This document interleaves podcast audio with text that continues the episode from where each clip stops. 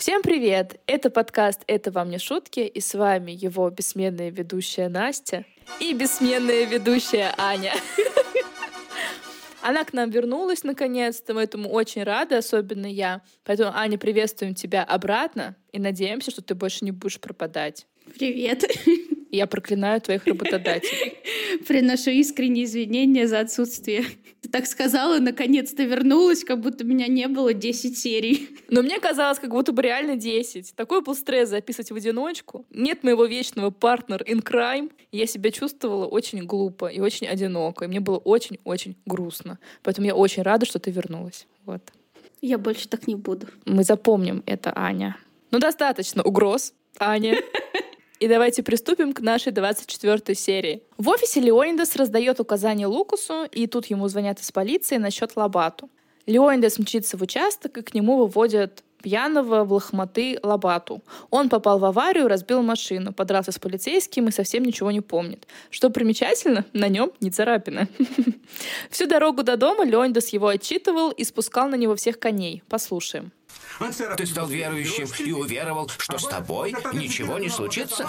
Я ошибся. Я думал, что все держу под контролем. Дело в том, что... Дело в том... Дело? Какое у тебя дело, Лабату? У тебя нет никаких забот. И никогда не было. Всегда наготовенькое, поданное, подаренное друзьями Леонидас. У тебя были шансы вырасти, расправить крылья. Леонидас, у тебя все было в руках. И что ты выбрал? Наркотики. Это не выбор. Пустая болтовня. Это болезнь. Пустая болтовня. Пустая болтовня. У тебя нет силы воли. Проблемы, проблемы. Это у меня проблемы. Но я никому не жалуюсь и не топлю горе в вине. Если бы у тебя были настоящие проблемы, если бы тебе нужно было руководить предприятием, у тебя не было бы времени напиваться. Именно этого тебе не хватает. Проблем. Проблем. Только что вы послушали диалог «Как делать не надо». Обесценивание проблем Лабату, сравнение с собой и далее по списку. Но между тем Лабату прав. Зависимость — это болезнь, и как всякую болезнь ее нужно лечить. Если не ошибаюсь, Лобата 10 лет держался, не пил, не курил, не наркоманил и успешно с этим справлялся. Но Леонис этого не замечал, не доверял ему. Зато как только Лобату оступился, сорвался, он на него вылил ушат помоев вместо поддержки, вместо того, чтобы узнать, почему Лобату сорвался. И Леонидусу не вдомек, что так просто люди, которые несколько лет находятся в завязке, не возвращаются к старым привычкам. Должен быть какой-то сильный триггер. И как мы помним, Леонидас, его отношение к Лобату и есть этот триггер. Поэтому я думаю, что друг из Леонидаса здесь, а может быть и в общем, прямо-таки паршивенький. Но мы надеемся, что Лобату найдет в себе силы опять бороться с этим пороком, несмотря ни на что, несмотря на Леонидаса. То, что Леонидас говорит, что если бы у тебя были проблемы, если бы ты управлял предприятием, и тогда бы ты не пил, не курил, не дальше по списку, ну ничего подобного. Как раз многие люди при постах, они злоупотребляют алкоголем и используют какие-то наркотические вещества для того, чтобы справляться со стрессом. Поэтому Леонидас не надо мерить всех по себе. У всех разные бэкграунды, у всех разные ситуации, у всех разные склонности к зависимостям. Леонидас так ты как отец не очень. И мы к концу сериала придем к выводу, что Леонидас самый ужасный герой этого сериала. Самый неэмпатичный, самый эгоистичный и самый властолюбивый и тщеславный человек. А в доме Эдны и Альбьери разборки. Почему же Альбьери так настойчиво пытается влезть в жизнь Деузы? Эдна пытается выяснить у Альбьери, почему Деуза не может жить с Ивети, а тот просто несет какую-то чушь, мол, ему нужно знать и видеть, как э, родится ребенок. Эдна сообщает о том, что не может дозвониться до Ивети, никто не берет трубку. И говорит, наверное, Деуза на танцах. Альбьери, как это на танцах? Ей нельзя на танцы. Эдна немножко смутилась, а Альбьери, недолго думая, пулей вылетел на улицу якобы подышать. А в это время Деуза с Лауринды и правда на танцах пьют соки. И, конечно же, на танцполе Эдвалду и смотрит на Деузу. А та делает вид, что его не замечает. И просит Лауринду посмотреть, смотрит ли он. Та отвечает положительно, и Деуза подскакивает к какому-то мужчине, и они начинают кружиться в танце. Но Эдвалду решил тоже не стоять в стороне и подкатил к какой-то рядом стоящей девушке со словами «Вам не нужен охранник? Такая красотка, как вы, не должна ходить одна». А девушка ожидаемо презрительно окинула его взглядом и ушла. Но Эдвалдо не сильно расстроился, продолжал пялиться на Деузу. К нему подошел его друг, и Эдвалдо сразу же начал втирать э, тому про то, что Деуза не в его вкусе, танцует с придурками, и ее тоже все дуры считают. Кто считает, непонятно. Скорее всего, только Эдвалду. Эдвалд решил не ступать с этой четко намеченной дурной линии и продолжил рассказывать о том, что партнерша для него как машина, когда устаревает, он ее меняет. Вот такой вот приятный человечек Эдвалду. А мне интересно, его еще более мерзким можно было сделать? Ну просто потом, спойлер, у них опять будут какие-то отношения с Деузой, и нам, наверное, будут его рисовать как-то как более-менее положительного персонажа. Но он же омерзительный. И очень жалко Деузу, что ей так выпала э, нелегкая доля вынашивать клоны вместо ее собственного ребенка, так и еще мужик у нее непонятно кто, непонятно откуда, да лучше бы он там и оставался. Мои воспоминания мне подсказывают о том, что цветочек Эдвалда у нас еще не до конца раскрылся. И тут, неожиданно для всех, в зал притащился, угадайте кто, Альбьери собственной персоной, схватил Деузу, оттащил ее от партнера и вывел из зала. Ну, конечно, все на это обратили внимание. Эдвалдо тоже это приметил и что-то заподозрил. А на улице Деуза уже оправилась от шока и все-таки смогла оттолкнуть Альбьери. И сказала ему, что она уже начинает его бояться. И давайте послушаем, как все это звучит. Что вы хотите от меня, сеньор Альбьери? Скажите. Я начинаю вас бояться. Вы все время вмешиваетесь в мою жизнь. Дона Эдна начала подозревать меня. Теперь вы и сюда добрались. Я не увлекаюсь женатыми мужчинами. Чего я боюсь больше? Что он родится или что не родится? Здесь уже говорят, что у меня с вами связь. А я не могу возразить, потому что вы ведете себя так, что я уже не знаю, что и думать. Деуза, я должен принять у тебя роды. Почему, Господи? Вы давно этим занимаетесь. Что со мной не так? Что-то я не замечала, что вы интересуетесь кем-то еще. Я ухожу домой. Нет, ты пойдешь ко мне домой. Нет, сеньор Альбери. Только до родов, Деуза, только до родов. Я не пойду.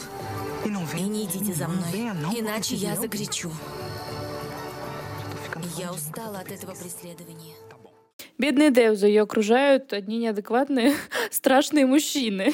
А у меня здесь упрек в сторону Лауринды. Ее подругу вытащили неизвестно куда, в неизвестном направлении, на улицу. Странный чувак Альбьери, и она даже за ней не пошла. Но она, может, не видела ее? Нам же не показали вроде.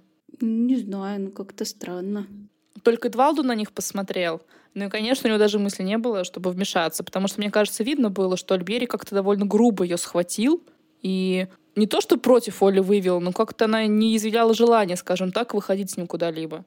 Но да, никто почему-то не остановил, никто не подошел, не спросил, а что вообще происходит. Вот такие неэмпатичные люди. Но мы вернемся к Деузе немного позже. И посмотрим, чем у нас занимается и Ветти со своим женихом Жоржи Луисом, как развиваются их отношения. Они с ним приехали в ресторан, и Ветти, когда они заходят, говорит ему, как хорошо, что в доме будет ребенок, я люблю детей. И он ей отвечает, я тоже. И я тут не поняла, она планирует с ним детей рожать, либо она говорит про Деузу, которая должна предположительно родить в ее доме, она же не должна там будет жить с ребенком, а уехать к матери, или что? Но они здесь точно про Деузу. Да. Меня смутило. Думаю, ничего себе, они два дня знакомы, а уже там детей планируют рожать. Ну ладно. Они проходят к столику, ровненько мимо Леонида Ферраса, который тоже был в этом ресторане, и который сразу же их увидел. И лицо его там, мне кажется, было даже заметно, как превращается в маску каменная. И с таким же каменным лицом он смотрел, как эта парочка воркует. И в эти сталы пошла в туалет и наткнулась на Леонидаса. А тот поднялся со стула, спросил с таким же каменным выражением лица, все ли у нее в порядке. Она вся сверкает, лучезарно улыбается, говорит, что все отлично. Послушаем. Все в порядке? Отлично, все отлично. Хотя бы одному из нас хорошо. Ты сам все испортил. Все могло бы быть по-другому. Ты никогда меня не понимала. А где твоя новая девушка? Та, с которой ты был в клубе. Какая девушка? У меня нет девушки. У меня никого нет. А я была уверена. После того, что видела. Я один. Твое место не занято. И никогда не будет занято. Ты хочешь сказать, что все еще любишь меня? Не бойся, говори. Ты все еще любишь меня? Скажи. Твой друг. Он недоволен тем, что ты его бросила. Тебе лучше вернуться. Со стороны Леонидаса это просто какой-то дешевый прием, я бы сказала, грошовый прием.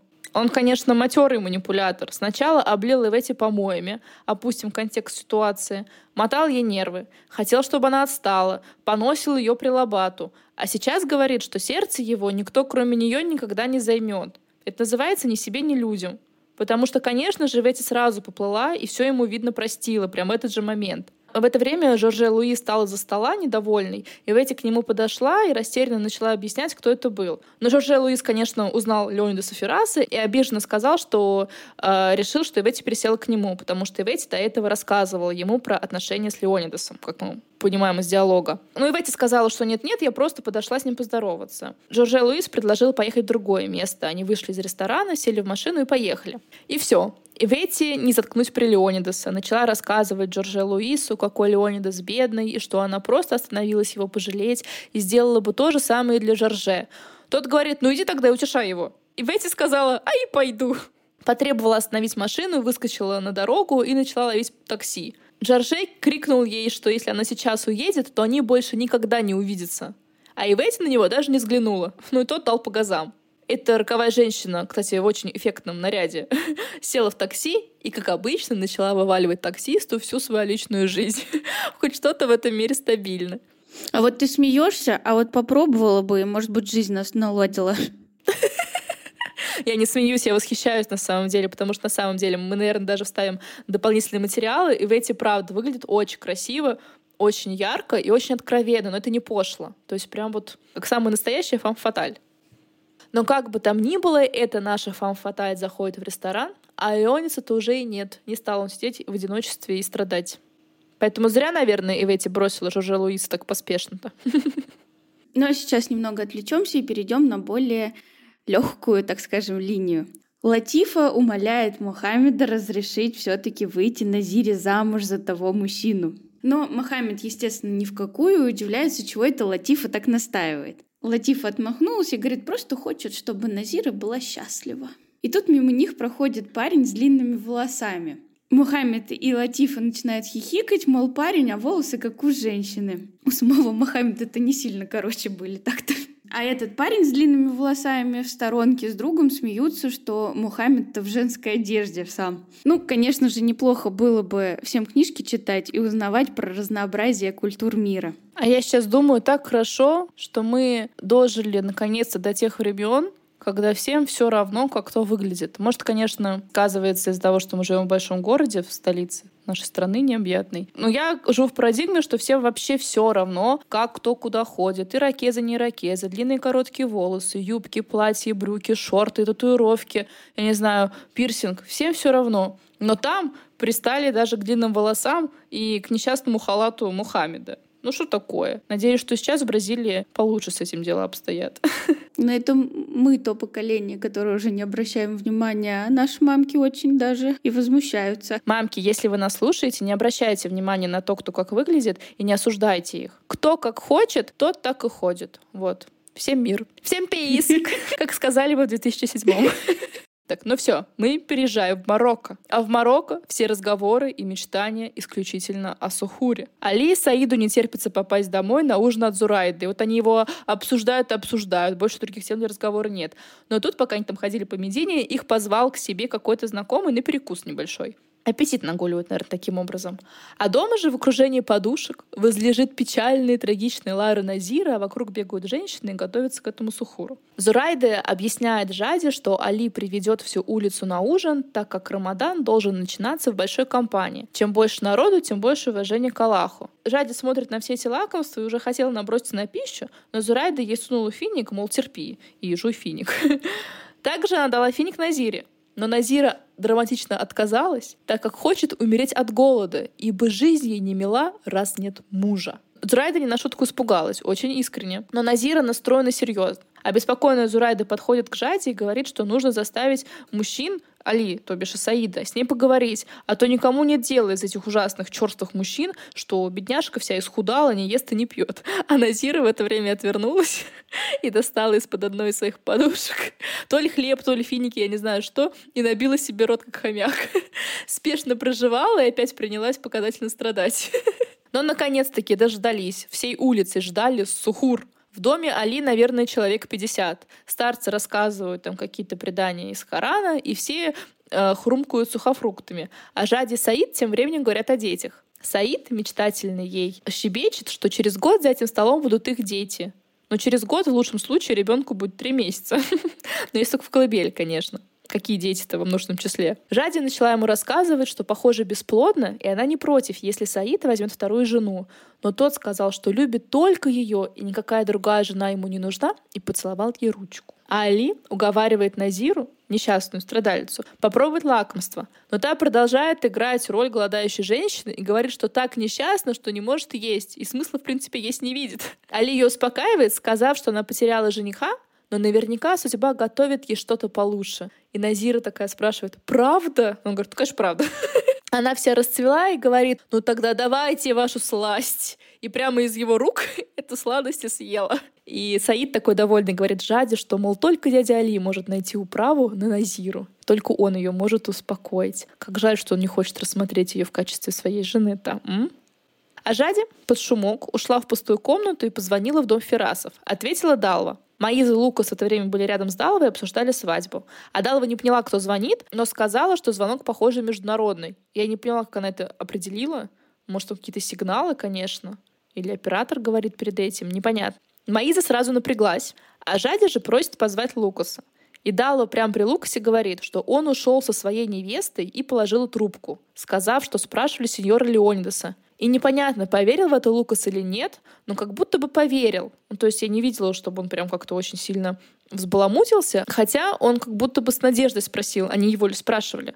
Ну, мне кажется, тут логично подумать, что звали его, потому что у отца же нет никакой невесты. А Дала подмигнула Маизе, и, конечно, Маиза все поняла, что кто звонил и зачем. А Жади по ту сторону, конечно, опять разразилась слезами. А зачем она звонила? Непонятно. Что она хотела услышать? Непонятно. И почему она позвонила ему только сейчас, а не семь месяцев назад, когда Лукас приехал к ней на свадьбу и просто был вынужден уехать от того, что она вышла замуж. Ну, то есть тогда хотя бы у них какая-то история же развивалась, но в плане того, что он как будто бы хотел ее забрать. Так ведь? Так она звонила, чтобы выяснить, кто та самая невеста, с кем он там женится. Да просто тогда я не понимаю ее мотива. Ты семь месяцев сидела с Саидом, мы тебя не осуждаем, потому что, конечно, очень тяжело там в такой стране, в таких устоях, с такими мужчинами, которые коршуном над тобой нависают. Очень тяжело там как бы звонить каким-то мужикам в Бразилию. Но получается все, ты жена, ты 7 месяцев живешь со своим мужем, а Лукусу в это время что делать?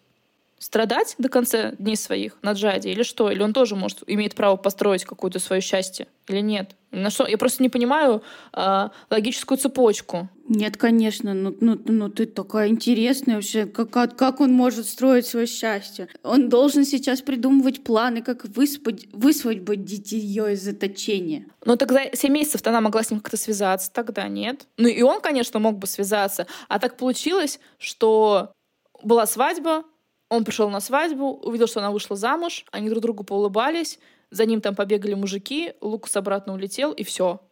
А, он, а, он еще пострадал, там полежал на, на диване у Ивети, но они больше не пытались друг с другом никак связаться. Вот в чем интересность-то. То есть получается, если бы вдруг Лукас собрался э, жениться через 15 лет, она бы тоже позвонила, дышала в трубку или что?